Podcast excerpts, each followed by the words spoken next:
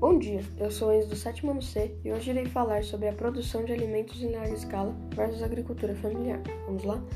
A produção em larga escala no agronegócio é caracterizada pelo uso de técnicas e tecnologias para aumentar a produção. Dessa forma, tanto os mercados externos como os internos passam a ser atendidos, o que torna o setor mais competitivo. Agricultura familiar é o cultivo de terra realizado por pequenos proprietários rurais, tendo como mão de obra essencialmente um núcleo familiar, em contraste com a agricultura patronal, que utiliza trabalhadores contratados, fixos ou temporários, em propriedades médias ou grandes. Vantagem de ter uma produção em larga escala. A maior vantagem da economia de escala é a redução dos custos de produção.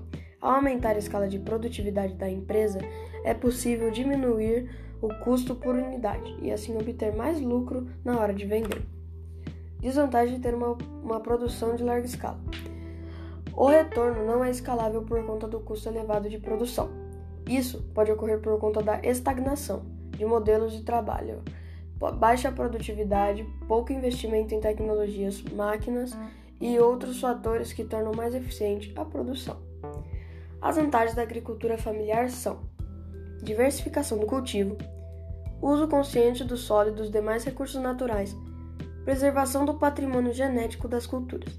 Já as desvantagens são clima e degradação ambiental, poucas informações, método ineficaz, o que não é medido não é gerenciado, desperdício de recursos.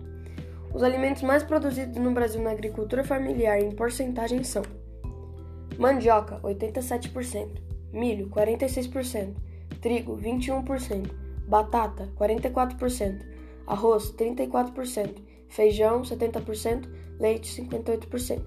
Já na pecuária da agricultura familiar em porcentagem é bovino 30%, suíno 59%, aves 50%. Já na produção em larga escala, os principais cultivos são cana-de-açúcar, soja, milho, café e laranja.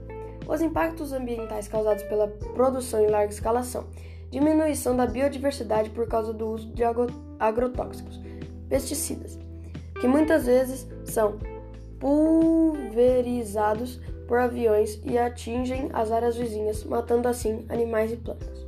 Erosão causada pela irrigação e manejo inadequado dos solos. Quando consideram alimentos consumidos no país, 70% vem da agricultura familiar segundo os dados do Instituto Brasileiro de Geografia e Estatística, IBGE. E é isso, esse foi meu podcast e agradeço a todos. Tchau.